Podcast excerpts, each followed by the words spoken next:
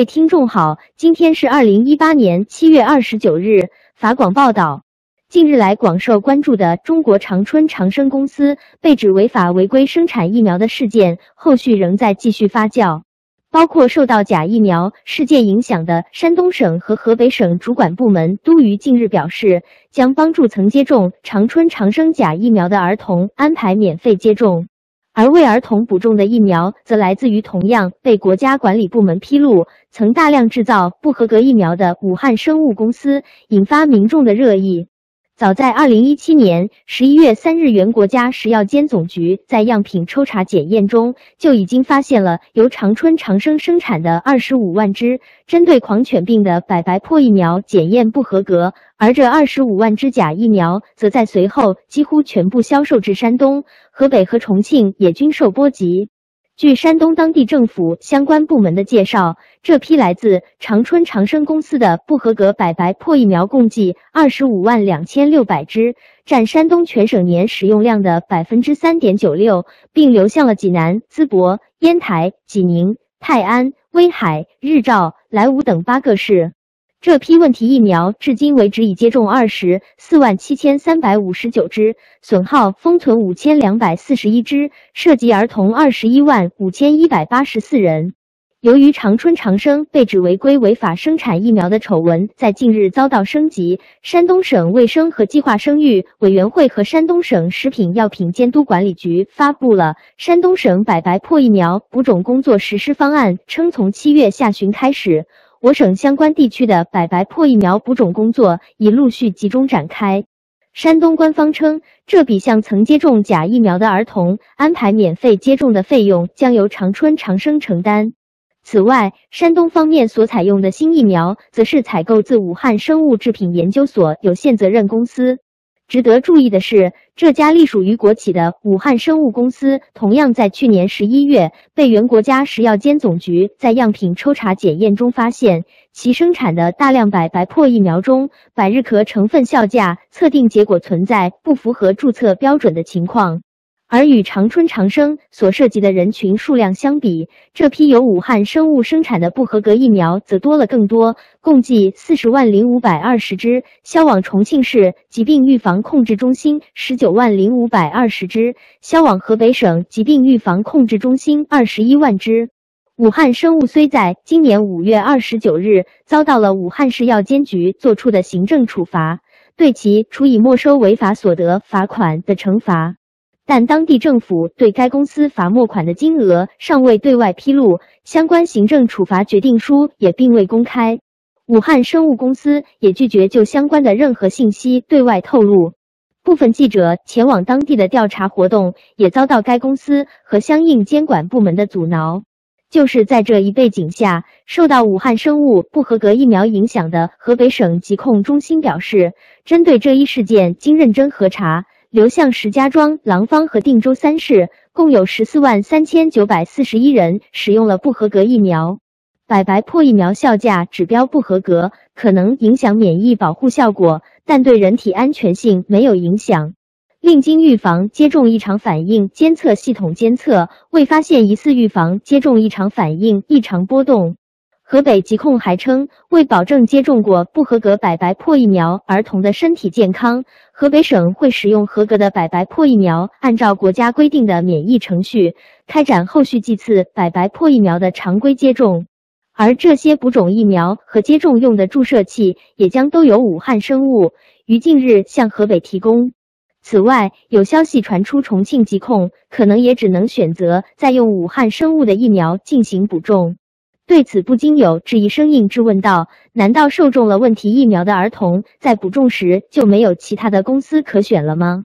据悉，由于目前中国国产的百白破疫苗市场被天下三分。而约占市场份额百分之十六点三七的长春长生被要求停产，二零一七年才将其百白破疫苗推向市场的沃森生物刚入局能力有限，因此在百白破疫苗市场占有率超过百分之八十、年产疫苗数量可达七千五百万只的武汉生物，则成为了再次接种的首选。另就武汉生物生产的百白破疫苗存在不合格的事件，湖北食药监给出的最新解释则是令人不能接受的。因分装设备短时间故障，才导致武汉生物疫苗效价出现了低于国家标准规定的现象。以上是明镜广播电台所做的整理报道，谢谢收听。各位听众好，今天是二零一八年七月二十九日。美国之音报道。美国总统川普宣布，美国西海岸的加利福尼亚州处于紧急状态，因为那里猛烈的野火威胁着成千上万的家园。这是川普星期六宣布的。此举使得联邦资金可以用于对抗火灾，并帮助灾后重建。周六早些时候，南加州成千上万的人被迫撤离家园，以逃避所谓的克兰斯顿火灾。它和加利福尼亚州北部的所谓卡尔火灾遥相呼应，肆虐加州。第三场大火被称为弗格森火灾，正在热门的优胜美地国家公园燃烧，迫使公园在七月二十五日关闭，预计八月三日重新开门。那里的官员表示，至少有一千个露营地和酒店客房预订被取消。原计划到优胜美地国家公园游览的游客和徒步远足者被迫改变行程。在本周拯救房屋、森林和公园的战斗中，两名消防员丧生。加利福尼亚州的林业和消防部门在其网站上表示，预计周末将继续炎热干燥，这可能助长火灾。专家说，火灾季节今年来的比较早。去年的火灾在加利福尼亚州的青翠葡萄酒之乡肆虐，创了加州纪录，有四十多人死亡，大约九千个建筑物毁于大火。今年，加利福尼亚州北部的火灾已经摧毁了五百座建筑物。官员们表示，还有五千多建筑正受到巨大火灾的威胁。林业和消防部门表示，大约有一万名消防员在工作。大火逼近人口九万多的雷丁市之际，数万居民逃离。这场大火已烧过一万七千公顷的土地。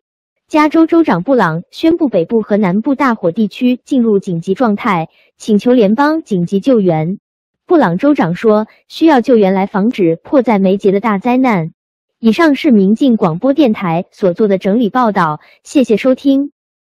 各位听众好，今天是二零一八年七月二十九日。美国之音报道。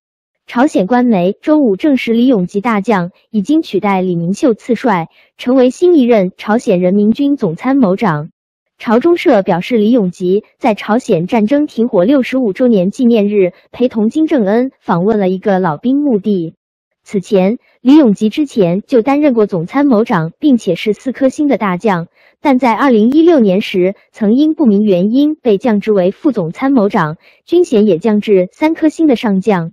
韩国媒体二零一六年二月还曾报道说，李永吉被金正恩枪毙了，但后来发现他还健在。李永吉在二零一七年被恢复了大将军衔。李永吉的官复原职是金正恩最近在军中替换活动的一部分。据报道，他正在启用更年轻和对他更效忠的军官替换老一代的保守派军官。此前曾有消息人士表示，朝鲜国防部长和朝鲜人民军总政治部主任也都被撤换。所有新晋被提拔的军官都比他们的前任要年轻，不过也都超过六十岁了。在美国和朝鲜商谈去核的大背景下，美国官员表示，也许朝鲜内部一些军官对去核持反对意见，但还不清楚这是不是替换的原因。以上是明镜广播电台所做的整理报道，谢谢收听。各位听众好，今天是二零一八年七月二十九日。美国之音报道，脸书公司表示，自从今年年初禁止在线仇恨言论的法律在德国生效以来，脸书已经删除了数百个攻击性帖子。根据这个法律，违法者最多能被处以五千八百万美元的罚款。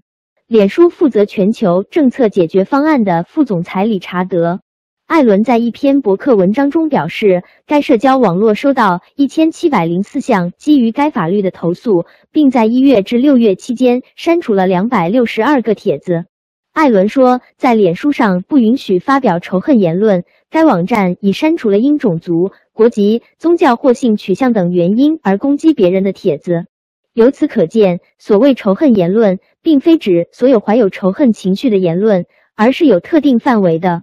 报告称，那些投诉涉及德国刑法之下一系列涉嫌违法之事，包括侮辱、诽谤、煽动仇恨和煽动犯罪。在被屏蔽的帖子中，最多的是侮辱性言论。脸书首席执行官马克扎克伯格在最近的一次采访中说，脸书不应该删除那种否认发生了对犹太人大屠杀的说法，而这种否认在德国是犯罪。他后来澄清了他的言论。艾伦说，脸书有一个由六十五名员工组成的专门团队来处理那些基于仇恨言论法的投诉。这个人数可以根据投诉数量进行调整。从一月到六月，脸书总共删除了大约两百五十万个帖子。这些帖子违反了脸书的小区准则。这些准则旨在防止那些滥用脸书平台的行为。德国的仇恨言论法要求社交媒体在二十四小时内删除那些冒犯性的帖子。德国的互联网用户有大约五分之二每个月登录脸书网站。以上是明镜广播电台所做的整理报道，谢谢收听。中国与世界每时每刻的变化。